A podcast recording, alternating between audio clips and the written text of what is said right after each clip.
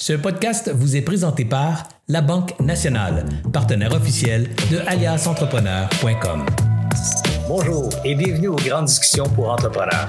Ce sont des rencontres qui se veulent d'abord inspirantes. On rencontre des entrepreneurs qui ont des parcours exceptionnels, des succès ou des insuccès, mais chaque fois une histoire différente, une histoire qui est là pour vous inspirer, vous stimuler, vous donner des idées, vous encourager à poursuivre votre projet d'entrepreneuriat. Vous savez, Alias Entrepreneur existe parce qu'il y a un auditoire présent et dynamique. Alors, on a besoin de vous aujourd'hui, avant que se débute cette entrevue. Prenez quelques instants pendant que je vous parle pour aller faire un abonnez-vous. Allez vous abonner à notre plateforme, à notre média, soit sur YouTube, Facebook ou là où vous regardez actuellement ce contenu ou écoutez actuellement ce contenu.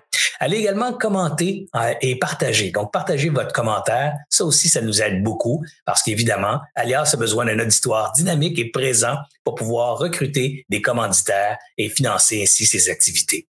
Alors, on compte sur vous. Partagez, commentez, likez, mais surtout, abonnez-vous. Parlant de commanditaires, on en profite pour remercier la Banque nationale, partenaire depuis les tout débuts d'Alias Entrepreneur, ainsi que le réseau Mentorat, le CETEC, Centre du transfert des entreprises du Québec, ainsi que le ministère de l'Économie et de l'Innovation, sans qui tout ce projet n'aurait pas lieu. Alors un grand merci à vous tous, chers commanditaires. Et maintenant, place à cette entrevue inspirante. Aujourd'hui, mon invité est un entrepreneur particulier. Je dis particulier parce qu'en fait, c'est beaucoup plus un artiste qu'un entrepreneur. C'est un artiste, un créatif, un, audacieux qui a réussi, grâce à l'entrepreneuriat, à trouver une façon de générer des revenus et de vivre de ses passions artistiques et créatives. Son nom, vous le connaissez sans doute, Alexandre Champagne, un homme très connu dans la communauté artistique québécoise et définitivement un gars que j'adore, un gars au sens de l'humour extraordinaire. Alexandre Champagne, bon matin, bonjour, comment vas-tu? Ça va super bien, c'est une, une belle intro, je suis content, merci. All right, all right. J'ai dit bon matin, mais ça peut être bon après-midi ou bonne soirée, hein, parce que les gens l'écoutent euh, à l'heure qu'ils veulent. Alors, euh, nous autres, on est le matin, par exemple. Ouais, nous autres, on est le matin, mais faut pas le dire, ça. Ça, ça n'est pas supposé garder. On est supposé garder ce secret, là. OK, parfait. On est en quelque part dans le jour. On est quand même qu'on est à quelque part dans le monde. Tu sais. C'est ça. Alexandre, on peut pas dire où. Alexandre, euh, j'ai envie de sauter dans le vif du sujet parce que moi, je te connais déjà depuis de nombreuses années. On est des bons chums, en fait. Mais, ça fait euh, presque 10 ans. J'ai réfléchi à ça tantôt. Ça fait presque 10 ans. Ça fait déjà presque 10 ans. 2013. Mon Dieu, t'avais comme t'étais adolescent quand je t'ai connu? J'avais j'avais j'avais 9 ans. 9 ans, hein? Ben, Alex, euh, en passant à ceux qui connaissent pas Alex puis qui connaissent pas Alex et Serge ensemble, ça risque d'être une heure un petit peu complexe à suivre parfois. Il y a des petites bulles d'air au cerveau qui nous poignent puis on part sur une direction qui est pas toujours facile à suivre, mais on va avoir du fun, je vous le promets. C'est sûr que oui. Alex, euh, d'abord, j'aimerais ça qu'on retourne euh, justement à cette période où je t'ai connu, autour de 9 ans là, ou 8 ans. Là, euh, mais j'aimerais ça comprendre d'où vient euh, ce côté, euh, je dirais, créatif d'Alexandre Champagne d'abord. Donc, il y, a, il y, a, un côté de ta personnalité qui est franchement euh, différent, ce, ce, côté créatif, audacieux. Et j'aimerais ça qu'on aille aux origines de ce bout-là. Oui, ben je, euh, je, pense que ça, ça débute très tôt dans l'enfance. Euh, j'ai jamais, comme on dirait, fité dans un cadre spécifique. L'école, pour moi, autant au primaire qu'au secondaire, ça a été un une bonne catastrophe quand même, pas au niveau académique, mais plus au niveau de la discipline, au niveau de la, de la, de la présence au cours, au niveau de faire les devoirs, au niveau de... c'est pas parce que mes parents ont pas, ont pas essayé, mais j'étais juste un peu... Euh, un peu wild pour prendre un terme en, anglais. Fait qu'on dirait que le fait que je m'ennuyais beaucoup à l'école dans un cadre que je trouvais pas assez stimulant pour ma créativité, ça m'a poussé à me créer des univers et à développer mon, mon sens de l'humour parce que mon sens de l'humour m'a aussi sauvé pas mal. Tu sais, vu que j'étais très anxieux, euh, très timide, ben ça m'a aidé à prendre contact avec les autres. J'avais l'impression que quand je faisais rire, ben hop, il y avait un contact qui se créait puis je pouvais rentrer euh, en relation avec les gens qui me trouvaient drôle. Fait que euh, pense qu'il y a ça beaucoup. Et puis ensuite de ça, ben c'est ça qui m'a c'est ça qui m'a aidé à survivre la créativité. C'est dans le fait que j'étais euh, j'étais capable de justement imaginer des univers, faire des jeux euh, tout seul dans ma chambre, inventer des histoires, écrire des choses. Fait que ça comme ça m'a suivi. Puis euh, malgré que je voulais faire plaisir à mes parents euh, en leur disant que je voulais devenir ingénieur, technicien en électromécanique comme mon père, avocat, médecin, tout ça, euh, ce qui m'intéressait le plus, c'était l'école de l'humour finalement. Hmm. Puis après secondaire, je Comment tu dis?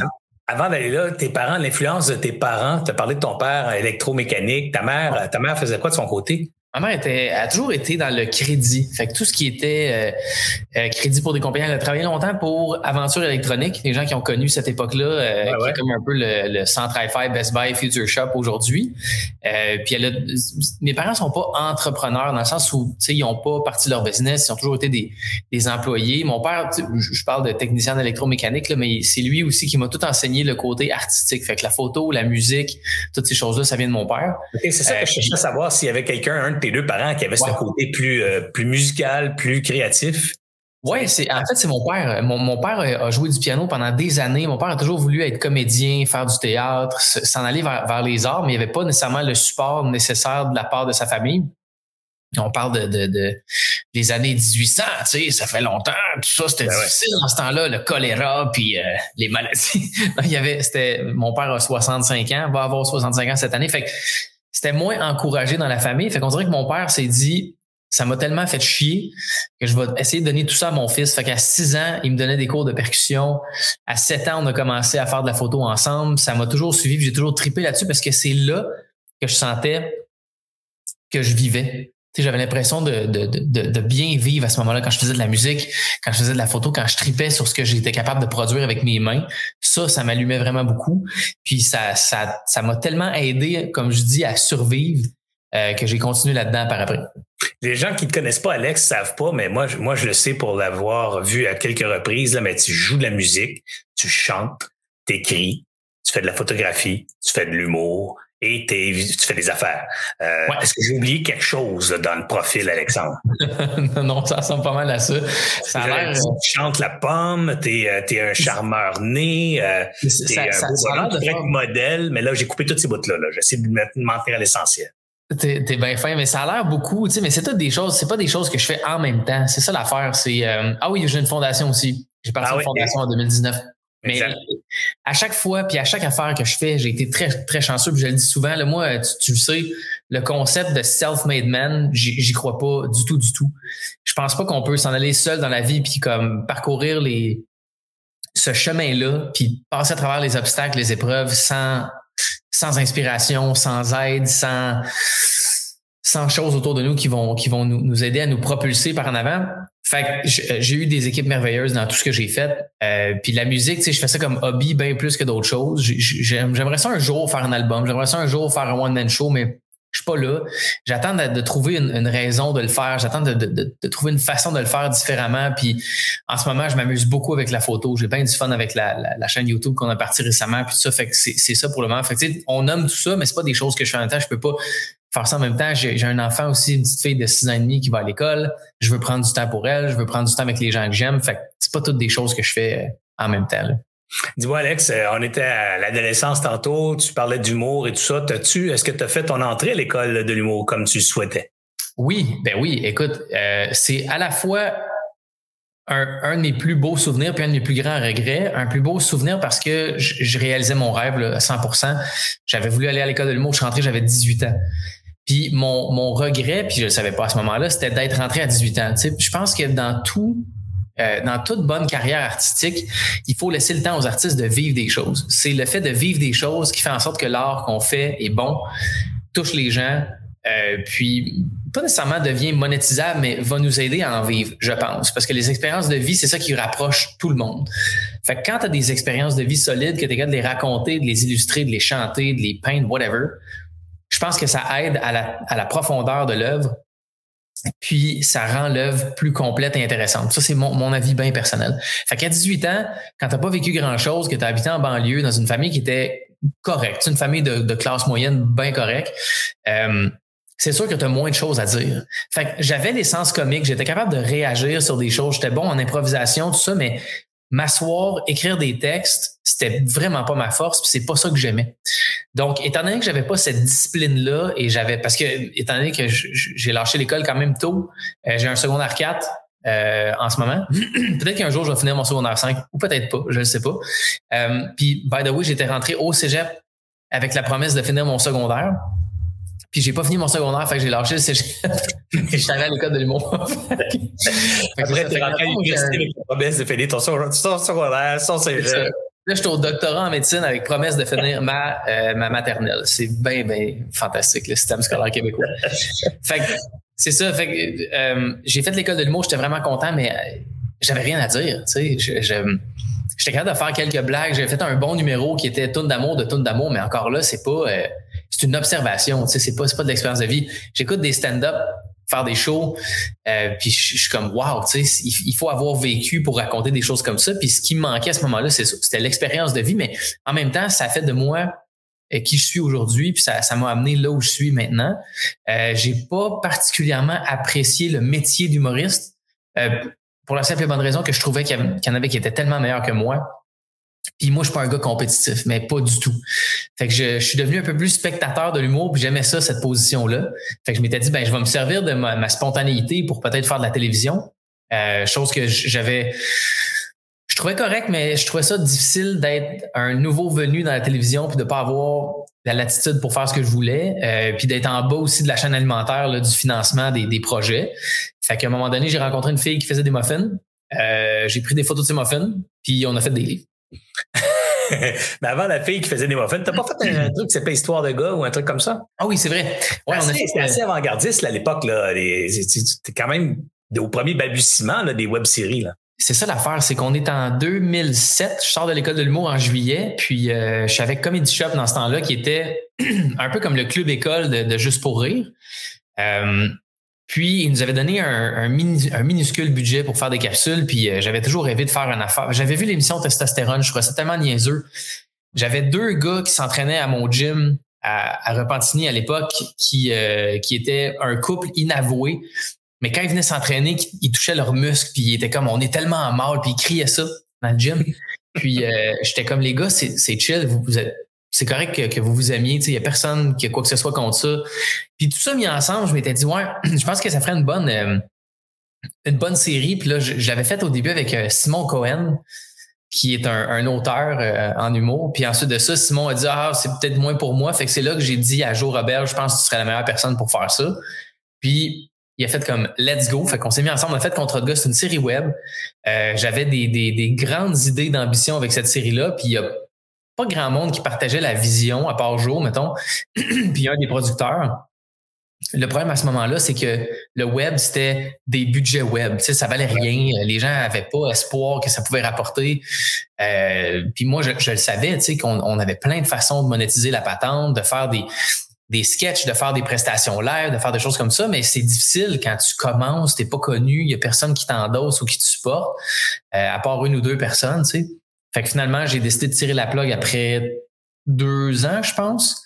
Euh, puis il n'y a, y a pas une journée dans ma vie où je m'en fais pas parler encore aujourd'hui. Tu n'as pas fini que si tu avais perduré ou per, si tu avais euh, persévéré dans cette voie-là, tu aurais probablement catché euh, ou rattrapé ou attraper plutôt la vague qui, qui, a déferlé par, par la suite sur les médias? Parce que on va se dire en 2007, 2008, 9, là, les web-séries, comme tu disais tantôt, c'est des budgets minuscules, tout le monde s'en sert, qu'on en a que pour le grand écran puis la télé.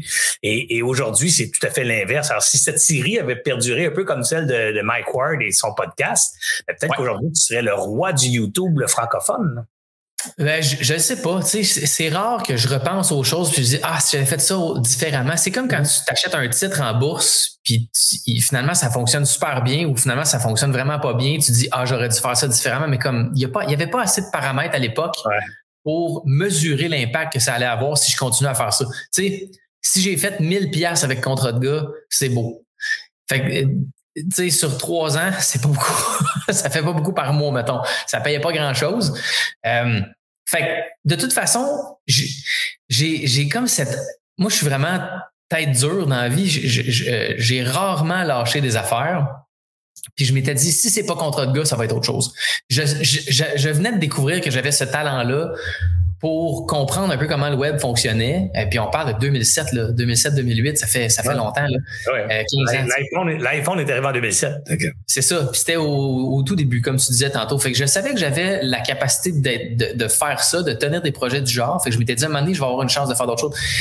C'est tellement weird parce que moi j'aime ça quand j'ai pas de filet, j'aime ça quand il y a des risques, j'aime ça quand euh, c'est dernière minute. sinon, c'est de moins en moins pire, là, honnêtement. J'approche la quarantaine, puis à un moment donné, euh, euh, quand tu as un enfant, une famille, des gens autour de toi qui, qui, qui comptent sur toi pour, pour réussir ou pour, pour avoir du, travail, c'est sûr que là, tu, tu changes un peu de, de, formule. Mais quand j'avais 25 ans, je, je, vais te le dire en bon québécois, je m'en calissais.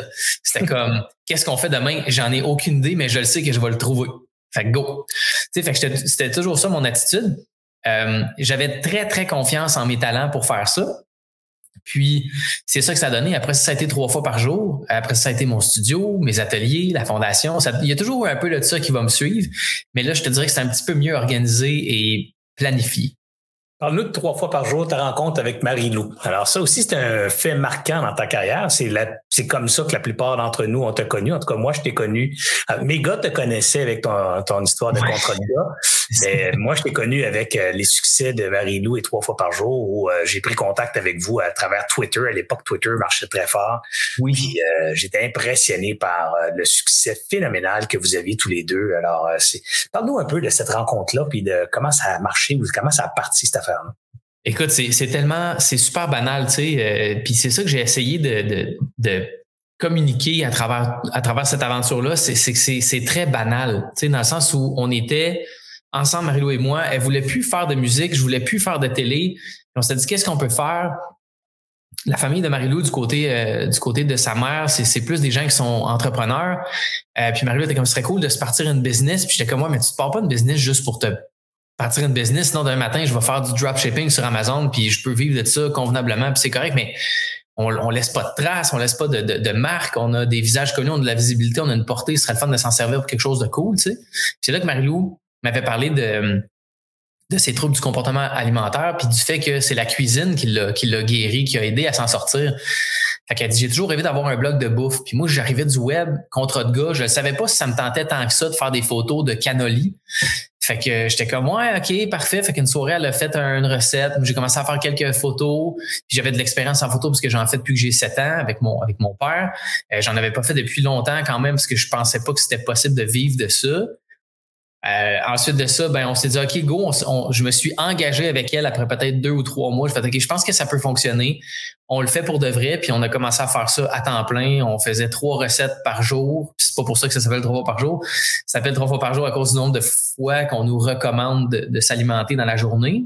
Euh, puis écoute, ça a été c'est drôle parce que tu avais un clan qui disait que euh, ça marchait parce qu'on était connus, puis tu avais un autre clan qui disait qu'on était des has-been finis. Fait qu'on sait pas pourquoi qu'on a eu du succès. faut se placer. Je sais pas, man. On est arrivé au bon moment, au bon endroit, où, là où il, probablement qu'il manquait quelque chose dans le paysage culturel, culinaire québécois. J'ai de la difficulté à, mettre tout ça ensemble. Mais ce que je sais, par exemple, c'est qu'on a mis des efforts puis le, temps. On n'a pas travaillé plus fort que, que, que, que, personne. on a travaillé fort comme tout le monde, mais il y a un grand facteur de chance dans le succès de, de trois fois par jour. Puis je pense que les photos aussi ils sont pour beaucoup, mais en même temps, les histoires que Marilou, euh, elle écrivait, puis aujourd'hui, c'est rendu un mime, les gens qui, qui, euh, qui se plaignent que quand tu vas sur un site de recettes, il y a comme 18 pages de, de vie à lire avant d'arriver à une recette de lasagne. Euh, il y en avait pas beaucoup de ça quand on a commencé. Fait tout ça un dans l'autre, je pense que ça a favorisé le, succès. Puis le premier livre, ça nous a propulsé euh, ailleurs. Là, euh, je me souviens pas exactement combien on a vendu, mais c'est autour de 250 000, 260 environ, ce qui est, ce qui est phénoménal. pour un gars qui, sortait de l'école de l'humour, qui faisait des shows dans des bars, puis qui faisait comme 14 000, 15 000 par année, euh, ma vie a changé overnight, là, carrément. Ouais, puis c'est un succès. Puis je pense que tu, tu, tu, le, tu le caractérises bien dans le sens que il y a, y a une certaine candeur dans ta personnalité. Puis dans ce succès, il y a un phénomène de timing incroyable. Parce que tu sais effectivement vous êtes arrivé euh, dans ma lecture à moi vous êtes arrivé dans le marché ou dans ce marché là euh, dans une fenêtre d'opportunité euh, qui se présente pas toutes les années tu sais euh, c'était la conjoncture le, début du web le début du de, des communautés Instagram le début de l'envahissement ces communautés là ont été prises prises d'assaut par les jeunes. Alors c'était comme un nouveau canal de communication pour les jeunes. Puis vous étiez comme la l'une des premières figures montantes de la communauté web des jeunes. Il y avait évidemment d'autres personnalités qu'on connaît encore aujourd'hui qui font de la belle business aussi. Là, on l'a reçu d'ailleurs euh, Elisabeth Rioux ici là, hmm. sur cette ben plateforme. Puis euh, Elisabeth en est une autre là, à son style, à sa façon, qui a réussi hmm. à, bien réussir, à, bien vendre beaucoup beaucoup de produits euh, grâce à sa présence sur le web. Bref, vous êtes arrivé dans cette dans le, la naissance de ce médium là, puis vous en avez fait votre cheval de bataille là, avec grand ben, oui, puis comme je dis, on a été bien servi par les dieux de l'algorithme. Je dis c'est vraiment important que, que, que, les gens entendent ça. Tu sais, je, je me, je, je, prétends pas que je suis un, un, excellent entrepreneur à cause de trois fois par jour. Tu sais, Marilou a une, une solide tête entrepreneuriale aussi. Euh, moi, j'étais là pour faire des photos, puis euh, j'ai je suivais un peu la parade. C'est pour ça qu'à un moment donné, j'ai quitté parce que j'étais comme, je suis pas naturellement porté à faire ces choses-là. On, s'est donné un coup de main, on s'est on, s'est suivi pendant quatre ans là-dedans, je pense trois ou quatre ans, euh, avec trois fois par jour, mais éventuellement, j'avais envie de faire autre chose. Mais comme tu dis, on est arrivé au moment où c'était comme l'époque dorée de l'Internet. Euh, je, me fais souvent demander de faire des conférences sur le succès web, euh, les HEC, des, des écoles, des cégeps, des choses comme ça. Puis je suis comme, je peux pas parce que je, je, pourrais pas reproduire ce que j'ai fait en 2013 aujourd'hui. Premièrement, il y a la moitié de la planète sur ces plateformes-là maintenant. Puis deuxièmement, les intérêts financiers des plateformes sont tournés vers les actionnaires. Euh, on a découvert des manières de faire de l'argent qui, est différente, qui implique que les gens vont payer pour avoir de la visibilité. Nous autres, on n'a jamais mis une scène en promotion de 2013 à 2019, peut-être.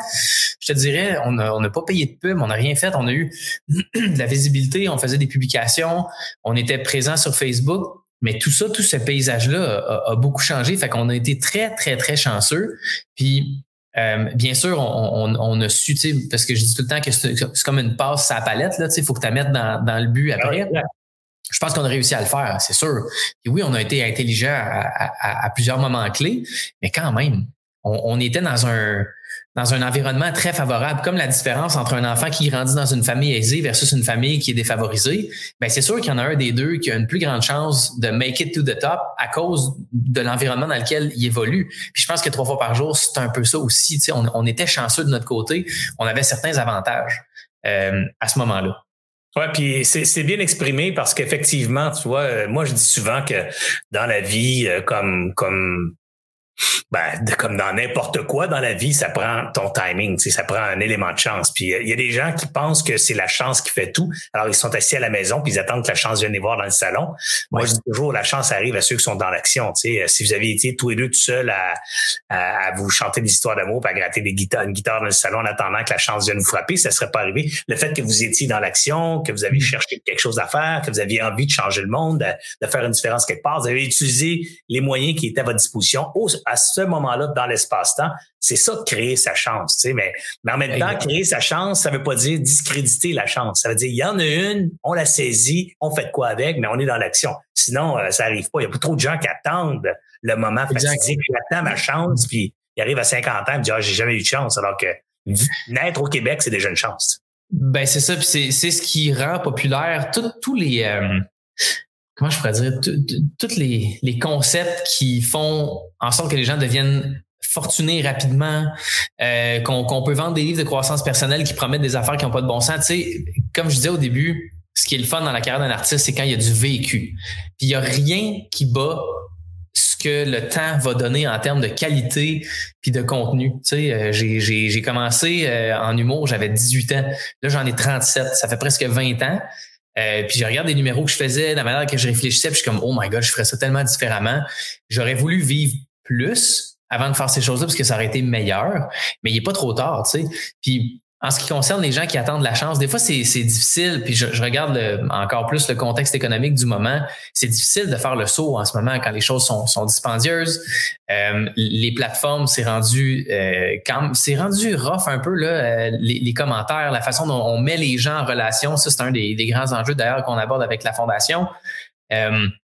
C'est tough. Fait que je peux comprendre une personne qui est, qui est démoralisée à l'idée d'avoir tout ce travail-là à faire, mais c'est possible de le faire. Puis comme tu dis, c'est important de, de, de, le faire vivre. À un certain moment donné, quand j'ai quitté trois fois par jour, euh, je me disais, là, j'étais paralysé de faire quelque chose que j'étais comme, ça sera jamais aussi gros que trois fois par jour. J'avais de la difficulté à l'accepter. Euh, mais j'avais surtout de la difficulté à, encore une fois, repartir à zéro, puis devenir vulnérable aux yeux de tout le monde, puis de me dire, hey, je vais me partir un studio de photo, puis je vais donner des ateliers avec un téléphone cellulaire. Euh, puis à un moment donné, j'ai fait fuck off, faut, faut que ça vive. Je vais juste le faire, je vais juste le faire. Je vais le faire, puis on verra qu'est-ce que ça donne. Puis je l'ai fait, puis ça a été vraiment, vraiment bon comme réception. Je t'arrête deux secondes, je t'arrête deux secondes, Alex, juste pour que les gens comprennent à quel point naturellement tu es au début des tendances. Hein? Gardons tantôt contre de gras. Contre de gras. contre, contre de gras contrat de gras. Euh, c'est arrivé au début du web, hein, où on commençait les web séries avec des budgets médiocres. Et bon, bref, le début de cette vague-là, Alexandre Champagne est là. Ensuite, il y a le début de la, cuisine puis des recettes, les recettes web puis les sites web puis les, toutes, toutes les patentes de recettes, le mouvement de recettes. Champagne est encore là avec trois fois par jour au tout début de ce mouvement-là. Après ça, là, on a commencé l'iphonographie, donc la photographie ouais, la, chute des point and shoot, la chute des caméras, euh, je dirais, populaires, grand public, euh, concentration des DSLR puis des, des, des, caméras plus haut de gamme ou des prosumer et la c'est-tu quelque chose? On a vendu plus de caméras numériques en 1998 qu'il y en a qui se sont vendus en 2018. C'est ça? Hein? Ouais. À partir de 2008, le déclin est épouvantable est épouvantable. Et ça, c'est grâce à la montée épouvantable ou euh, fortuite, euh, euh, fort appréciée de la plupart des gens du téléphone cellulaire, là, de, de l'appareil cellulaire. Et là encore là, quand ça commençait à être discutable, les gens commençaient à s'obstiner, ah, c'est mieux le téléphone que c'est mieux l'appareil, de ça. Champagne arrive encore à ce moment-là avec une formation de faire des l'art de faire de la photo, de la photo avec un téléphone cellulaire, un cours vendu à je sais pas combien de copies. Euh, tu as fait un bouquin avec ça, tu as fait des ateliers, des séminaires. Deux, bouquins avec ça. Bah, Parle-nous de ça, mais encore là, je trouve ça euh, fascinant, Alex, que le roi du timing encore à bonne place au bon moment. Je me souviens, j'ai dit ça à Marie-Lou en 2013. J'ai dit, j'ai dit, je pense que je veux devenir une référence en photographie avec un téléphone cellulaire. Elle est partie à rire. Elle était comme, mais ouais. Puis euh, dix ans plus tard, euh, je réalise que c'est ça. Euh, il y a eu un peu plus que 8000 personnes qui sont venues aux ateliers. J'en donne depuis 2016. J'ai écrit deux livres. Dans le fond, le, deuxième livre sort bientôt le, 27 septembre. C'est la mise à jour du premier parce que la, technologie a beaucoup évolué depuis 2018 quand il est sorti. je ne sais pas c'est quoi qui fait ça. Oui, effectivement, il y a eu, il y a eu plusieurs trucs où est-ce que je l'avais vu venir d'avance. Un peu comme, comme la fondation, même chose. J'ai senti, puis peut-être sur le tard un petit peu, qu'il allait avoir un besoin sur euh, qu'on allait avoir besoin d'une conversation en société sur la place des réseaux sociaux puis la manière de mettre les gens en relation là-dessus. Fait que ça, je l'ai fait aussi, puis je suis bien content, mais à chaque fois, ce qui est cool, c'est que j'ai eu la chance d'avoir des gens fantastiques autour de moi qui m'ont aidé. La seule affaire que j'ai vraiment faite pas mal tout seul, c'est les ateliers. Euh, le livre, ça a été avec les éditions Cardinal qui sont qui ont été extraordinaires qu'ils sont encore toujours avec qui on a tout fait les livres de trois fois par jour euh, aussi. Fait que tu sais c'est ça, je pense que j'ai je voyais quelque chose arriver puis c'est Louis Morissette à qui disait moi je suis euh, excellent dans rien. Euh, non, il disait je suis bon dans tout, excellent dans rien mais je sais vraiment m'entourer. c'est un peu ça la patente, tu sais il y a tellement d'affaires qui m'intéressent puis je connais tellement de monde que ces affaires-là les intéressent vraiment plus puis qui sont bons que je me lie d'amitié avec eux autres puis on fait des affaires ensemble. C'est même chose avec la chaîne YouTube qu'on vient de partir. Mon partner Kevin Gagné euh, qui a travaillé chez Toyota, qui a travaillé dans l'automobile presque toute sa vie, que j'ai convaincu de lâcher ça, puis que lui aussi, ça faisait longtemps qu'il avait envie de lâcher ça pour faire de la vidéo parce qu'il a un talent extraordinaire. Fait pour moi, c'est comme se lier avec des gens puis faire des choses qui sont le fun, créatives, puis comment on peut pousser ça à, un autre niveau. C'est surtout ça qui me qui m'allume. Donc, tu as fait, euh, as bien vécu, en tout cas, tu as fait beaucoup de chemin avec euh, la photographie sur un iPhone, des ateliers, livres, euh, tout ce qui va avec. Et un beau jour, tu nous annonces que tu mets tout ça de côté, finis la photographie, tu te lances dans la Fondation Le Ciel, une autre affaire, une autre aventure d'Alexandre Taillefer. J'ai juste un peu moins de cash. C'est de moi. un peu, en tout cas. Euh, donc, une autre aventure d'Alexandre Champagne, euh, celle du ciel. Parle-nous un peu de cette fondation euh, et pourquoi, puis comment ça t'est arrivé? en fait, l'idée a commencé à germer quand j'ai, je suis sorti de l'école de l'humour en 2007. on faisait la tournée des écoles secondaires. Corinne Côté, Billy Tellier, Alexandre Barrette et moi-même. Euh, on faisait la tournée des écoles secondaires avec Éducalcool pour euh, parler de modération dans la consommation avec les jeunes. J'ai tellement aimé faire des shows au secondaire parce que je me souvenais à quel point j'aimais ça quand il y avait des shows à notre école, puis à quel point j'aimais ça en faire aussi quand, quand j'étais à l'école. On a fait tous les shows amateurs possibles. Euh, puis je m'étais dit, ah, ce serait le fun, je pense, de, de refaire quelque chose pour les ados. Je trouve que l'adolescence, c'est une époque c'est comme une période charnière dans, la vie d'une personne parce que tu as encore toute la candeur de l'enfance qui te permet de penser que tu peux changer le monde, mais tu pas encore les moyens de le faire. Puis j'ai comme l'impression que la manière dont le système est organisé, c'est un spirit crusher. C'est que si tu oses un peu sortir du lot ou si tu as des idées différentes, il n'y a pas beaucoup de il y a beaucoup de plateformes pour t'accueillir. Tu sais. il, y a, des bons profs, il y a des bonnes personnes, il y, a des, y a des gens qui ont des bons supports parentaux, mais je trouve qu'on perd beaucoup de la qualité de l'humain à ce moment-là, dans la transition entre l'adolescence puis l'âge adulte. On, perd de cette candeur-là, on perd de, de, de, de, comment je pourrais dire, l'espèce de vision douce qu'on a de la vie, tu sais, la gentillesse, les valeurs de base. je m'étais dit, ce serait le fun d'encourager les ados à faire de quoi de cool. Puis avec la photo, je m'étais dit, je pense que j'aimerais ça aller faire des séances photos dans les écoles secondaires, dans, dans l'agora ou peu importe, dans, dans, dans la salle de spectacle de l'école, prendre n'importe qui au hasard, faire une belle photo avec pour expliquer comment on construit une image, puis comment la majorité des images qu'on voit sont construites en fonction de nous faire réagir de telle ou telle manière pour qu'on pose un geste. Acheter une crème, acheter des nouveaux souliers, euh, partir en voyage, aller euh, se faire assurer par X ou Y compagnie. Fait que je trouvais ça important que les jeunes comprennent le pouvoir de l'image dans notre société, puis à quel point qu'on on est aussi la période la plus photographiée de l'histoire de l'humanité, euh, la période la plus illustrée. Fait que j'avais envie de leur parler de ça. À un certain moment donné, je me suis dit, c'est peut-être pas assez. Puis à chaque fois que je donnais des ateliers avec euh, le téléphone cellulaire, j'avais des parents qui me prenaient à part à la fin puis qui disaient, ma fille, mon gars, ils aimeraient ça avoir plus de likes, ils aimeraient ça avoir plus d'abonnés, ils aimeraient ça que ça marche plus leurs affaires. Puis ma, ma question c'était, mais pourquoi? Tu sais, comme on, on s'en crisse d'avoir un million d'abonnés. Je veux dire, t'as as 14 ans, tu sais, je veux dire, c'est pas, pas obligatoire ou t'as 15 ans, c'est pas, pas important d'être populaire. En même temps, je me souvenais que moi, le premier driver qui m'a fait m'inscrire à l'école de l'humour, c'est que je voulais être populaire. Je pensais que si tout le monde validait ce que je faisais, j'allais être heureux jusqu'à la fin de mes jours. Oh boy, que j'avais tort. Mais comme il a fallu que, je le comprenne à ce moment-là, fait je m'étais dit, je pense qu'il y a quelque chose avec les réseaux sociaux qui, est en train de, de, pervertir la manière dont on met les gens en relation. Puis, guess what? Aujourd'hui, c'est, un des phénomènes les mieux documentés par rapport aux, réseaux sociaux. Euh, je dis souvent que si tu fais rencontrer deux personnes qui ont des points de vue opposés sur un enjeu social, tu les fais se rencontrer dans un souper, puis tu trouves un point en commun entre les deux. Par exemple, ces deux personnes-là aiment l'escalade. Fait que tu mets ces deux personnes-là dans un souper qui ont des points de vue opposés sur un paquet d'affaires en société, tu les fais faire un souper, ils vont parler d'escalade, peut-être aborder quelques enjeux, ils vont probablement bien s'entendre. Tu les mets ensemble sur Facebook sur un enjeu, peut-être qu'ils se parleront plus jamais de leur vie. C'est la manière dont on va mettre les gens en relation qui cause euh, la division, puisqu'on connaît aujourd'hui des plateformes. Puis c'était pas du tout de même il y a euh, quoi en 2007, il y a 15 ans. Je me souviens, tu mettais des photos de coucher de soleil, les gens étaient comme Wow, à ce temps, tu mets une photo de coucher de soleil sur Twitter, puis tu te fais traiter de crise de gauchiste. Fait que tu sais, c'est, c'est, le paysage a beaucoup changé, puis je l'ai vu venir, ça fait, ça fait longtemps. J'avais dit à Madame Marilou, j'ai dit un jour, les entreprises vont se comporter comme des personnes et les personnes vont se comporter comme des entreprises. Guess what? Il y a des gens qui vendent des e-books sur comment se brander personnellement pour se vendre sur les réseaux sociaux.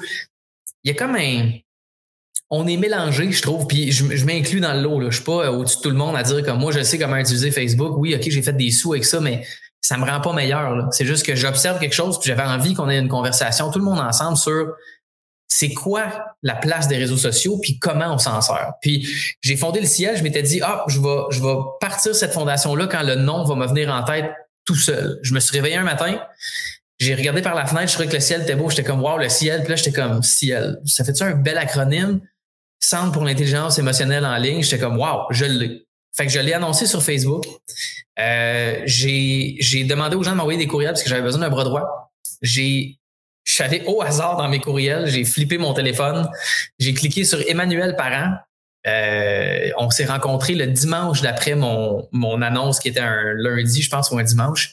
On a pris un café ensemble. Après 20 minutes, j'ai dit je t'engage, puis ça fait trois ans qu'elle est là. Wow. comme...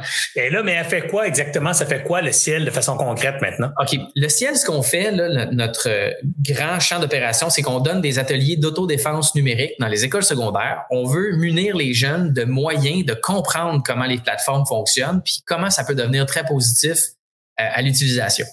Ça, c'est arrivé grâce à un autre organisme qui s'appelle Bien-être numérique, euh, dont on a fait, ben, avec qui on a comme fusionné finalement, parce que les autres avaient déjà, comme je te dis, moi je suis pas compétitif dans la vie, zéro compétition. Fait que là j'avais le choix. Un atelier comme ça, ça existait déjà. Fait que soit que j'en faisais un from scratch puis ça allait coûter super cher, ou soit je disais aux gens, regarde, on prend mon intelligence d'affaires, notre intelligence d'affaires, on prend les moyens qu'on a, puis on se met ensemble, puis on fait des ateliers. Fait que dans la première année de bien-être numérique aux opérations, il y avait peut-être 50 ateliers qui avaient été donnés. Cette année, euh, on en a donné 500. Fait on a juste comme pris le même truc, on l'a amélioré. Puis il y, a tellement de comités puis de gens qui travaillent là-dessus, c'est, extraordinaire de les voir travailler. Ils mettent vraiment beaucoup d'efforts là-dedans, euh, la qualité de l'atelier. Puis à chaque fois qu'on passe dans une école, on n'a que des bons mots. Puis les professeurs sont vraiment contents. On vient de jaser de ça. Euh, je pense que c'est une idée qui fait son chemin là, tranquillement, pas vite dans la tête des adolescents. c'est sûr qu'on va pas là, puis on ressort de là, puis ils nous portent dans leurs bras. Puis ouais, on a appris la vie. Mais pense que ce qu'on est en train de semer, c'est vraiment important pour le futur. Parce que de savoir qu'il y a une manière de réfléchir à sa présence sur les réseaux sociaux, je pense que ça va améliorer. De mon vivant, je sais pas si on va voir le shift, mais à un moment donné, on n'aura pas vraiment le choix d'en arriver là. Fait que la fondation, ce qu'on fait, c'est ça. Puis on fait aussi euh, de la sensibilisation euh, pour la population générale à travers Instagram, à travers des, des publications qui parlent de certains mécanismes. c'est quoi l'économie de l'attention, comment fonctionne Facebook, comment fonctionne Instagram, euh, pourquoi des fois, quand je suis sur Instagram, je peux me sentir anxieux, des choses comme ça. Fait que c'est ça qu'on fait à la Fondation. Ça va faire bientôt trois ans, le 19 décembre, qu'on est en opération. On a un conseil d'administration, on a une équipe d'à peu près 50 personnes qui travaillent pour la Fondation, plus des chars de recherche euh, avec qui on a des, des, des relations. On travaille avec le ministère de l'Éducation aussi pour euh, aider les profs à faire face à la nouvelle réalité des réseaux sociaux avec l'enseignement. Euh, puis on a beaucoup, beaucoup de plaisir à faire ce qu'on fait. D'ailleurs, on a un camp de formation dans un mois, je pense, pour avoir des nouveaux présentateurs qui vont sillonner le Québec à grandeur pour qu'on aille faire des, euh, des ateliers. Fait que c'est ça qu'on fait. On essaye de rendre les environnements numériques plus sains. Ben bravo, bravo. C'est un euh, très, très beau projet. Alors, pas juste des projets, euh, je dirais, mercantiles ou créatifs, il y a aussi des projets, je dirais, pour redonner, pour aider, contribuer. Bravo. ben, merci vraiment une belle initiative et c'est touchant de t'entendre euh, en parler. Après, euh, après le ciel, Alexandre a décidé qu'il revenait à ses amours, euh, qui sont la, qui est la photographie, avec un autre projet un peu flyé. Parle-nous de cette nouvelle. En fait, il y a eu deux renaissances de la photographie parce qu'il y a eu aussi ton projet de portrait. Peut-être que ça s'est fait pendant le ciel ou après le ciel, mais ton, ton histoire de faire des portraits de gens, euh, gens de la rue entre guillemets, ou des portraits populaires où tu donnais littéralement des portraits, tu vendais. J'aimerais ça t'entendre parler de ce bout-là après de ton de ton dernier projet.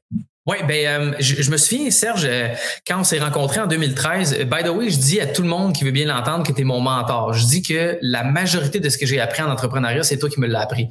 Puis, ah c'était pas des affaires genre.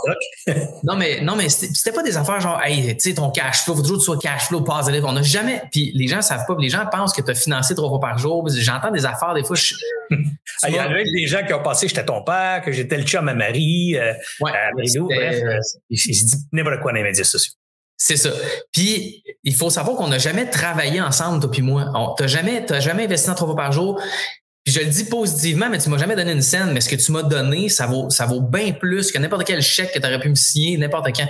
C'était des assises morales pour faire des affaires. Puis une des choses qui m'a le plus marqué, puis ça a été la page d'ouverture de notre premier livre de cuisine. Puis c'était une citation de ta mère qui disait, il faut pas attendre d'avoir beaucoup pour donner un petit peu. Fait que tout le temps, nous, moi, ce que j'imaginais, c'était quand tu as beaucoup de quelque chose, faut que tu partages. Ma grand-mère était comme ça, Gilberte, qui, qui, qui nous a quittés il y a quelques années. Euh, Gilberte, était tellement généreuse, puis tout ce qu'elle avait en trop, puis là, quand je te dis trop, là, c'est mettons qu'elle a, n'importe quoi, un pain tranché, là, elle se gardait une tranche, puis elle donnait le reste à tout le monde dans le voisinage. C'était vraiment comme ça. Fait que j'ai appris, j'ai grandi avec, avec cette, cette magnifique dame-là. Euh, puis tout ce que je devais faire devait avoir aussi une, une, conséquence positive sur une communauté ou une autre. Fait qu'à un certain moment donné, je réalisais qu'avec le studio, j'avais fait beaucoup plus de sous que je pensais avec. J'étais comme, oui, j'aime ça, faire de l'argent, mais à un moment donné, il y a comme une limite à ce que je suis capable de, de, dépenser puis à ce que j'ai besoin de dépenser. Fait que je m'étais dit, ben, une journée par mois, je vais ouvrir le studio à des familles qui n'ont pas de sous pour avoir des photos de famille puis je vais leur donner des portraits. Fait que toute la journée, tu avais des enfants au studio, des familles. Mon chum Fred Saint-Gelais venait jouer de la musique. Euh, j'avais des amis maquilleurs, coiffeurs qui venaient pour faire les mises en beauté. Euh, j'avais ma copine de l'époque qui venait s'occuper des enfants. Euh, puis c'était, écoute, c'était des journées qui, qui remplissaient le studio d'amour. Tu sais, oui, c'était le fun d'avoir des gros plateaux puis de, de, faire des trucs commerciaux, mais à un moment donné, j'avais besoin que le studio ait de la vie dedans, puis de l'amour, puis de la, de la proximité, puis des choses le fun. Fait que j'ai fait ça. Puis ensuite de ça, euh, j'ai fait aussi euh, quand il y a eu les attentats à la Grande Mosquée de Québec en 2017, si ma mémoire est bonne, euh, j'avais mis sur pied un GoFundMe pour venir en aide aux familles là-bas. Et on avait ramassé à peu près 50 000 pièces en, deux semaines, en effort de même. J'avais fait comme 10 entrevues genre à TVA pendant ce temps-là. C'était super le fun. Puis j'avais promis aux, aux familles là-bas que j'allais revenir un an après pour faire des photos, pour, euh, pour voir comment ça s'était passé. Fait que je suis revenu d'un voyage, j'ai commencé à faire des photos. Puis euh, ils, avaient autorisé que moi à être là lors de la cérémonie un an après avec euh, il y avait Philippe Couillard, Justin Trudeau, Régis Labombe aussi qui était là. puis j'étais le seul avec un Kodak. J'ai fait des photos, des portraits de la situation. Puis finalement, ça a été exposé aussi au, World Press Photo en 2018 où j'ai été porte-parole. Et puis ça, ça a été deux projets là, vraiment, vraiment marquant. Puis c'est, on dirait que c'est ça qui m'a refait tomber en amour, qui m'a fait retomber en amour avec la, photographie. La, puissance de ce que tu es capable de faire avec une image, puis de ce que tu es capable de communiquer, c'était ça. Fait qu'il n'était pas question que je continue à faire de la photo juste pour faire de l'argent. Euh, puis c'est de là qu'est né un peu une fraction de seconde. J'asais avec Kevin, mon, mon partenaire, puis j'ai dit, man, je me fais poser des questions à tous les jours sur la photographie. C'est quoi le meilleur appareil? Comment je fais pour faire tel type de photo, tel type de photo? Puis je, je pense que les gens aimaient ça quand, quand j'enseignais la photo. la popularité des ateliers traduisait ça. Puis je me suis dit, hey, je vais, je vais juste filmer tout ce que je fais. Puis même, je vais, je vais me créer des opportunités de faire de la photo pour les filmer, puis apprendre aux gens comment on fait des photos de montres, comment on fait des photos en montagne, euh, comment on joue avec les couleurs dans Lightroom, comment on joue avec la lumière, si on a juste comme 20 pièces de budget, puis des affaires comme ça. Puis je me suis dit, on va juste tout filmer. Puis à 37 ans, je me suis dit, ouais, je vais devenir YouTuber. Je trouve que YouTube a encore cette cette magie-là euh, de te permettre de regarder ce que tu veux quand tu veux. Tu Instagram, Facebook, c'est rendu des formats très courts. Puis YouTube, ce qui est le fun, c'est que tu peux faire une vidéo de 20 minutes, puis il y a quand même du monde qui vont le regarder. Tu sais. euh, puis je, je savais pas comment faire, fait que ça faisait une couple d'années que je jasais avec un ami, Marc-Antoine, euh, qui était chez Nanook, là, les, euh, les cases, les valises en, plastique à l'épreuve de tout. Euh, Marc-Antoine quittait pour se démarrer une entreprise en marketing web. J'étais comme aujourd'hui, j'ai plus les connaissances pour refaire le, le, coup qu'on a fait avec trois fois par jour ou avec mon studio. Fait que j'ai besoin d'aide. Fait qu'on s'est mis une petite gang ensemble, l'agence Boffu, Kevin et moi. Puis on fait des YouTube. C'est ça qu'on se dit en gang. On dit comme, hey, qu'est-ce qu'on fait nous autres dans la vie? On fait des YouTube. Fait que je sais pas où ça va aller. Je vais peut-être perdre chacune de mes scènes, puis je, vais être obligé de vendre des maisons. Euh, puis tant mieux si c'est ça, je m'en fous. J'ai juste envie de faire de la photo puis de communiquer ma passion pour faire ça. Puis il arrivera ce qui arrivera. Ben, tu vois, c'est pour ça, Alexandre, que je voulais t'inviter, moi, aux grandes discussions pour euh, pour parler d'un modèle différent d'entreprendre, un modèle où, euh, où toi, tu personnifies pas euh, le gars qui lance un projet dans lequel il travaille pendant 40 ans. C'est plutôt, tu personnifies l'audace, euh, je dirais, le, le, sens de, de l'instant présent, la passion. tu dis, moi, j'ai ce projet-là qui me tient à cœur j'y vais. Tu personnifies bien aussi, je dirais, la jeune génération, c'est-à-dire celle qui qui pas besoin d'un projet pendant 20 ans. Souvent, ils vont chercher une job pendant trois ans, puis déjà trois ans, c'est long, puis après on change de job, on change de job, puis on fait sa vie comme ça en changeant de job. J'ai l'impression qu'Alexandre Champagne, c'est un peu ça. C'est un gars intense qui part dans un truc, qui va au max, au fond. Puis à un moment donné, pareil comme le jeune Alexandre se tenait peut-être rapidement des trucs à l'école ou de... Ben, il a besoin d'être stimulé par quelque chose de nouveau, besoin d'être stimulé par par, une cause nouvelle ou par un angle nouveau et de coup, oups, il change de direction, s'en va. Mais toujours garde cette essence qui caractérise ce, besoin de créer, ce besoin d'oser, de faire une différence, de faire le vrai, de toucher les gens. Parce que, bref, Alexandre, si on te depuis longtemps, moi, c'est mon cas depuis une dizaine d'années, euh, t'as un, tu une, une, façon de communiquer qui touche les gens. Tu as, toujours été capable de, de ramener le vrai dans tes affaires, même si tu es jeune. Tu, sais, tu disais tantôt, ah, j'étais trop jeune, j'avais pas beaucoup de vécu. Non, mais tu as quand même quelque chose d'unique, Alex, qui est, cette capacité. Euh, toi puis Marie-Lou, d'ailleurs, vous m'avez toujours bien impressionné là-dessus. La grande maturité d'âme dans une personne relativement jeune. Tu sais, euh, début trentaine, euh, Marie-Lou disait des affaires tellement profondes. je me disais, wow, comment est-ce qu'elle fait pour dire des affaires même à 30 ans, tu sais, à, 45 ans de vécu, mais à juste 30 ans, tu sais. Puis, puis Champagne, c'est la même affaire, tu sais. Tu, on a, on, a un parcours de vie différent, elle et moi. Puis ça serait bien intéressant que tu la reçoives aussi, parce que Marie-Lou, elle a vécu beaucoup euh, avant moi, là, dans le sens où on, a une différence d'âge d'à peu près 4-5 ans. Euh, mais Marie-Lou a été euh, propulsée dans, le domaine professionnel, elle avait 11 ans. Là, fait que ça aussi, ça serait une expérience enrichissante. Mais de mon côté, ce qui était à la base une quête de dopamine euh, intense et épuisante est comme devenu un réel souci de faire les choses bien. Tu sais, parce que j'étais tellement intense dans mes affaires, j'étais, oui, c'est une manière de faire des choses, mais c'est vraiment difficile pour une équipe de suivre dans, dans cette intensité-là. C'est pas tout le monde là, qui, qui, qui est plugué sur le 210 comme moi tout le temps. Puis avec les années, c'est sûr que je, me suis euh, je me suis assagi.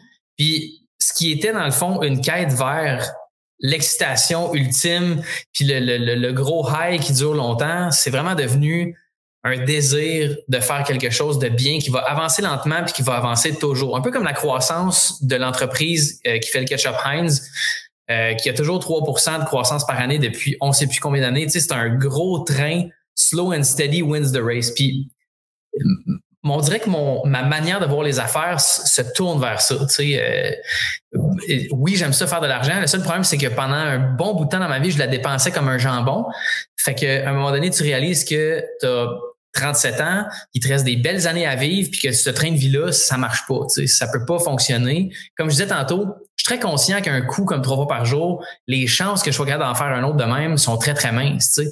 Mais moi, ce que j'ai envie, c'est de m'amuser, c'est de faire des choses pour le plaisir puis de vivre de façon modeste. Fait que je pense que euh, la chaîne YouTube peut permettre ça. Ça peut permettre aussi de partir sur une chire puis on va faire vraiment, vraiment beaucoup d'argent. Mais moi, si je suis capable de vivre, puis Kev est capable de vivre, puis on est capable de, de, que ce soit ça notre travail, tu sais, de 9 à 5, puis après ça, la fin de semaine, puis le soir, on a du temps pour le monde qu'on aime moi, je suis rendu vraiment là dans la vie. Tu sais. Euh, c'est, c'est ça qui me fait plaisir. Ça me fait plaisir de savoir que je quitte la job et que je suis pas obligé d'y penser, que je recevrai pas un courriel, euh, que je peux m'amuser la fin de semaine avec ma fille. On peut partir. Là, ce qu'on fait, notre, trip récemment, c'est qu'on se fait des longues marches dans le Vieux-Montréal, puis on va à Biosphère après. On fait tout ça en, métro. Euh, puis Janou à trip sur sur la ville, sur le train, sur la grosse boule en métal, puis comme c'est ça qui me fait capoter. C'est vraiment ça dans la vie maintenant qui vient qui vient me chercher. Fait que c'est sûr que j'ai moins de grosses ambitions, euh, mais j'en ai encore assez pour bien vivre puis continuer d'être le plus généreux que je peux avec mes affaires. Euh, c'est ça.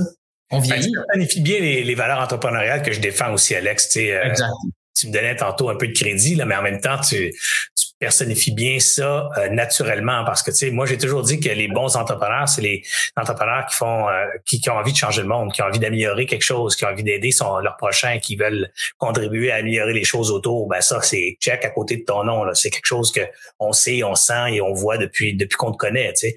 Euh, ensuite l'équilibre de vie là-dedans. Donc les entrepreneurs qui qui, qui m'inspire le plus, c'est les entrepreneurs qui, qui, prennent le temps pas juste de réussir en affaires, mais de réussir leur vie euh, à tous les sens, à tous les égards. Donc, euh, un bon conjoint, un bon père de famille, un, bon ami, un bon membre de sa propre famille, un bon citoyen, ben, tu sais, check encore, tu sais, Alexandre, c'est, c'est, ça aussi. Alors, j'essaye. C'est sûr que je parle beaucoup moins de ma vie privée parce que, évidemment, c'est pas, c'est quelque chose que j'ai réalisé que je trouvais important et précieux fait que autant dans ma vie personnelle, tu sais, je fais, j'ai commencé à faire le même travail d'intensité sur des, des, des, traits de caractère, des traits de personnalité. Tu sais, j'essaye du mieux que je peux, comme comme tout le monde d'ailleurs. Tu sais, je suis pas, je suis pas meilleur que personne ou quoi que ce soit, mais c'est c'est c'est juste devenu plus à l'avant-plan dans mon cas de développer ces valeurs-là personnelles. Parce que quand tu quand tu décèdes, tu t'en vas avec les qualités sur lesquelles tu as travaillé, puis tu t'en vas avec le tu pars puis tu laisses les gens avec un feeling. Puis je trouve ça important que ce feeling-là soit le plus positif possible. J'ai certains deuils à faire de personnes pour qui j'ai pas laissé des feelings positifs. je trouve ça dommage, mais en même temps, ça fait partie de la vie. Tu sais. Puis c'est ces feelings-là, c'est ces personnes-là qui m'inspirent souvent à devenir meilleur parce que je me dis, j'aurais donc aimé ça être meilleur pour ces personnes-là. Puis ça s'est pas passé. Fait que j'essaie d'être une meilleure personne pour les, les futures personnes qui vont rentrer dans ma vie. Ouais, puis, puis je continue sur ce sens-là, tu sais, cette, J'ai fait, fait deux checks là, sur les qualités entrepreneuriales pour lesquelles j'ai beaucoup de respect. J'en fais un autre à côté de ton nom encore qui est euh, la créativité. Tu les entrepreneurs qui ont des belles business et des business qui, qui marquent l'imaginaire, qui marquent le monde, c'est des créatifs. Tu sais, je pense à Steve Jobs, je pense à Bill Gates, je pense à Elon Musk là, pour nommer trois euh, entrepreneurs que j'aime beaucoup. Mais des gens qui ont, qui ont pris des fois des idées qui existaient déjà, mais qui ont, qui ont eu cette capacité de voir l'intégration de ces idées-là, puis donner un second souffle ou un nouveau souffle, ou un premier souffle, même dans certains cas, avec des technologies qui existaient déjà. Alexandre Champagne, c'est ça aussi, tu sais, t'as pas inventé le web, t'as pas inventé Instagram, mais t'es es un des premiers à utiliser ça, à, à l'utiliser pour faire du bien, faire quelque chose de cool. Ça aussi, c'est à côté de ton nom, une belle, un autre crochet, là.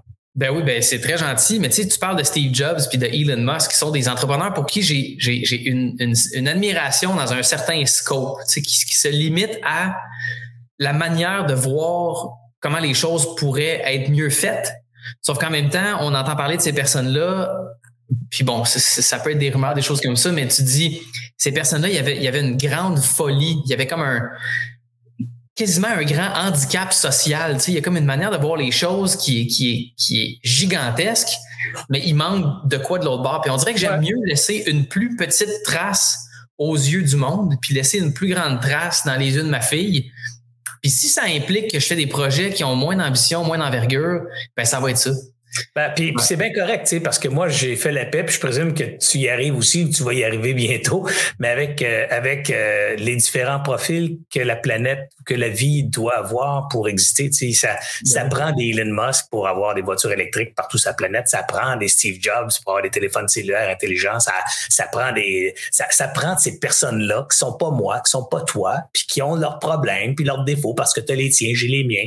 Alors, les leurs sont juste plus en lumière parce que toute leur vie est scrutée. Et ben Tantôt, on a, on a dit, j'ai été ton père, j'ai été le conjoint de Marie-Lou, j'ai été le financier derrière trois fois par jour. Alors que toi, tout le monde sait que c'est tout ça, c'est de la mort. Mais ça a même affaire pour ces gens, ces personnages-là. Là, c'est, tout est amplifié là, par les médias. On amplifie tous les petits travers de ces personnalités-là, puis on prend bien, puis les médias prennent bien les bouts qui les servent bien. Moi, je regarde toujours ça avec un grain de sel, puis je me dis, c'est quoi? C'est des humains. Eux autres ont des défauts, j'en ai. Ils ont des problèmes, j'en ai. Puis en plus, ils ont euh, le multiplicateur de ça, s'appelle l'argent, puis la notoriété, qui mm-hmm. généralement amplifie tout amplifie tes défauts, tes qualités et, euh, évidemment euh, la notoriété qui vient qui vient avec cette, amplification-là. Alors, je prends ça qu'un grain de sel, puis je me dis, c'est tu quoi? Comme toi, on n'a pas besoin d'être meilleur que les autres, on a juste besoin d'être la meilleure version de soi-même. Puis euh, ça, c'est déjà suffisant. C'est ça mon rôle, c'est ça le tien aussi. Exact. L'autre crochet que je mets à côté de ton nom, j'en ai mis quatre. Euh, donc, j'ai parlé tantôt euh, de trois crochets. Le quatrième, c'est l'audace. L'audace de sauter, pas de filet. Tu l'as dit tantôt. Euh, ça aussi, les entrepreneurs, les entrepreneurs qui réussissent ont ça, cette audace de sauter sans filet, sans vraiment se poser trop de questions. Ça va-tu marcher vraiment ou pas? Il y a un bout de François Lambert a dit pas de plan B. C'est la même affaire. Là. Je suis ouais. d'accord avec pas de plan B, mais je suis d'accord avec le feeling que tu n'y a pas de plan B. Ça s'appelle je saute puis je m'arrangerai, tu sais.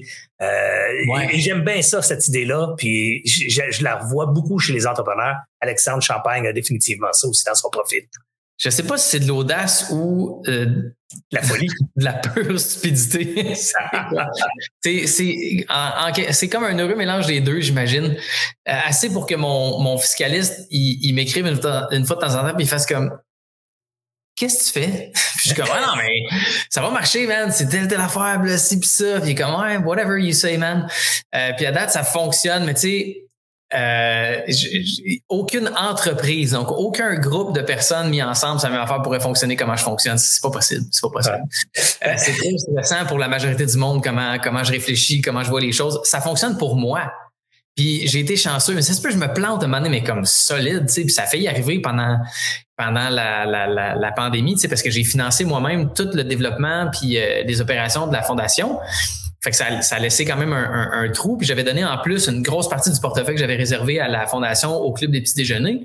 Parce que j'étais comme, ce monde-là en a besoin bien plus que moi, tu sais. Fait que c'est-tu, c'est pas intelligent de, de, de, de de faire des choses comme ça, mais moi, ça me rendait heureux de le faire comme ça, puis je regrette absolument rien de mes décisions. Sauf que une personne regarde les moves, puis elle fait comme c'est spécial, hein? C'est quand même spécial. je suis comme, ouais, mais c'est pas grave. Si jamais je manque de quoi que ce soit, je me trouverai une job ou je, sais que je vais être capable de penser à quelque chose ou, ou je connais plein de monde qui, avec qui je pourrais travailler. Puis Fait comme, on dirait que c'est juste une, grande confiance en mes moyens. Euh, puis au fil de réussite aussi là, parce que je, me suis prouvé à moi-même que j'étais capable de réussir, tu sais, parce que j'ai fait fait la job. Mais je pense que c'est juste ça. Je sais pas si c'est de l'audace. Aussi, le fait que moi, ce que je veux dans la vie, c'est j'aime ça rire puis avoir du fun. Fait que je vais préférer être payé 10 pièces de l'heure pour faire de quoi que j'aime vraiment beaucoup que 100 000 par année euh, pour de quoi que je trouve fucking plate. Honnêtement, là, j'aime mieux, je vais adapter ma, ma, ma mon, mode de vie à des affaires qui font en sorte que j'ai du fun. 100% du temps. J'ai même pas cette réflexion-là. J'ai, c'est même, c'est un no-brainer pour moi. Ben, je pourrais dire alors qu'il y a un cinquième crochet à ton nom d'entrepreneur qui est définitivement la passion. Donc, euh, euh les entrepreneurs qui réussissent, c'est des gens qui sont passionnés par ce qu'ils font, par le domaine dans lequel ils sont. Je connais pas d'entrepreneurs, Alex, qui ont réussi leur carrière dans un domaine qui les passionnait pas. Ça n'existe pas. Je connais pas. J'en connais pas. Je connais des financiers qui ont investi dans des patentes qu'ils n'aiment pas vraiment puis qui ont fait bien de l'argent. Je connais des gens qui ont, qui ont fait toutes sortes de flips en, affaires comme en immobilier, comme n'importe où. Mais quelqu'un qui réussit sa vie d'entrepreneur sur 15, 20, 30, 40 ans, c'est définitivement des gens qui sont alignés par une passion profonde pour ce qu'ils font. Et, ben, dans ton cas, on le sent dans toutes tes initiatives, dans, dans tous tes projets, il y a le fun, il y a le besoin de sens, le besoin de faire une différence et certainement la passion du domaine. Et ça, euh, ça c'est une marque, un des cinq crochets qu'on met à côté de ton nom d'entrepreneur. Ben, t'es bien fin. Il y a une personne qui m'inspire beaucoup, euh, c'est Monsieur Chouinard de, de Patagonia. Tu sais, euh, je veux dire, ce bonhomme-là, lui, il aimait ça faire de l'escalade, puis il aimait ça être dehors. À un il s'est dit, ben, les chandails que je porte pour faire de l'escalade, ça fonctionne pas. Mais il dit, les maillots de rugby, on dirait que ça, ça va bien à cause que le collet est fait d'une certaine manière. Puis là, il s'est dit, ben, je, pourrais retourner aux États-Unis puis en faire. Puis il a commencé à en faire, puis euh, il vaut 1,3 milliard. Tu sais, je veux dire, puis il a, donné sa compagnie. Il a demandé à sa famille, hey, c'est correct si on donne la compagnie pour l'environnement, puis comme moi. Puis c'est sûr qu'il y, en a de collé. Là, je veux dire, euh, c'est pas quelque chose que je recommande à tout le monde de faire, là, mais euh, quand même, il est rendu là dans sa vie, puis il est comme ça n'a jamais été ça le, le, le, le focus de l'entreprise. Le focus de l'entreprise, ça a été de rendre les choses mieux. Puis comment on rend les choses mieux? Ben, en passant par l'environnement. Puis il a fait donc son entreprise qui va faire à peu près qui va générer 100 millions de dollars de profit à tous les années pour pour pour l'environnement. Après ça, comment l'argent va être géré, ça c'est toujours un autre enjeu. Puis à un moment donné, j'aimerais ça qu'on se parle de ça, parce que tu sais, Elon Musk avait dit à un moment donné à euh, comment ça s'appelait déjà pour, euh, il avait dit je me souviens pas c'est qui l'organisme, mais il avait dit je vais, vous, faire un chèque. Dites-moi combien ça coûte éradiquer la faim dans le monde. Puis si vous êtes capable de me prouver comment vous allez dépenser l'argent pour éradiquer la faim dans le monde, je vais vous faire un chèque demain matin. Puis of course, on n'a jamais rien entendu parler de ces gens-là par après parce que des fois, je dis souvent que c'est pas une question de manque d'argent, mais c'est une question de manque de bonne gestion des avoirs. Puis c'est ça que, en tout cas, c'est un autre sujet. On embarquait là-dessus un jour, mais M. Chouinard m'a beaucoup, beaucoup inspiré avec ce move-là. Puis je me dis, moi, c'est comme ça que je veux faire des affaires. C'est, pas, c'était pour m'acheter une Porsche puis des chars, mais je suis plus là. Je suis plus là partout. ben, des fois, euh, c'est sans le savoir, c'est on cherche des motivations pour pour se réaliser, s'accomplir. Puis comme on vit dans une société où le matériel est important, ben quand on est jeune, on s'accroche à je vais avoir de l'argent pour avoir une Porsche, je vais avoir de l'argent pour avoir une grosse maison, puis après je vais avoir de l'argent pour deux grosses maisons, trois grosses maisons, un jet privé, euh, je vois la planète. Puis fondamentalement, quand tu as commencé à faire le tour du monde, puis tu as eu tout trois, quatre de ces bébelles là te rends compte que tu sais, c'est pas ça qui fait le bonheur. Le bonheur se trouve dans les relations que tu entretiens avec les gens autour, euh, dans le bonheur de vivre avec ces gens-là, de rire, de t'amuser. Alors, et ça, ben, c'est la, plus grande richesse. Euh, moi, je dis toujours, euh, puis tu m'as entendu dire aussi, la plus grande richesse, ça se compte en nombre d'amitiés et pas en dollars. Alors, plus plus t'es riche, plus t'as des amis, plus t'es riche. Tu sais, moi, je peux aller n'importe où dans le monde, il y a quelqu'un qui va m'accueillir. J'ai des amis partout sur la planète avec qui je m'entretiens grâce aux médias sociaux. Et c'est ça ma plus grande richesse j'ai un chum, Steven Komolo, que je salue s'il nous écoute, qui habite en Afrique, en, euh, en Tanzanie. Ben, Steven va m'accueillir chez eux n'importe quand. J'en ai un autre en Afrique du Sud, j'en ai un autre à, Paris, en Espagne, au Portugal.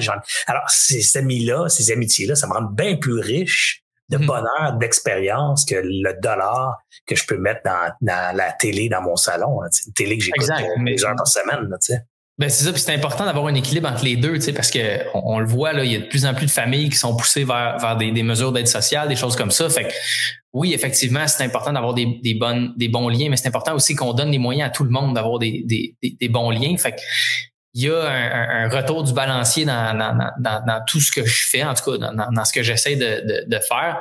Parce que oui, tu sais, c'est le fun d'avoir des, des, belles relations avec, tout le monde, mais aussi en entrepreneuriat, tu sais, veux, veux pas, faut, faut penser à l'argent aussi. Puis c'est ça l'affaire. Je me souviens quand on avait fait notre première entrevue, tu avais une série web qui s'appelait Nouveau modèle d'affaires. On avait fait une entrevue à la tomate blanche au 10-30 avec Marilou.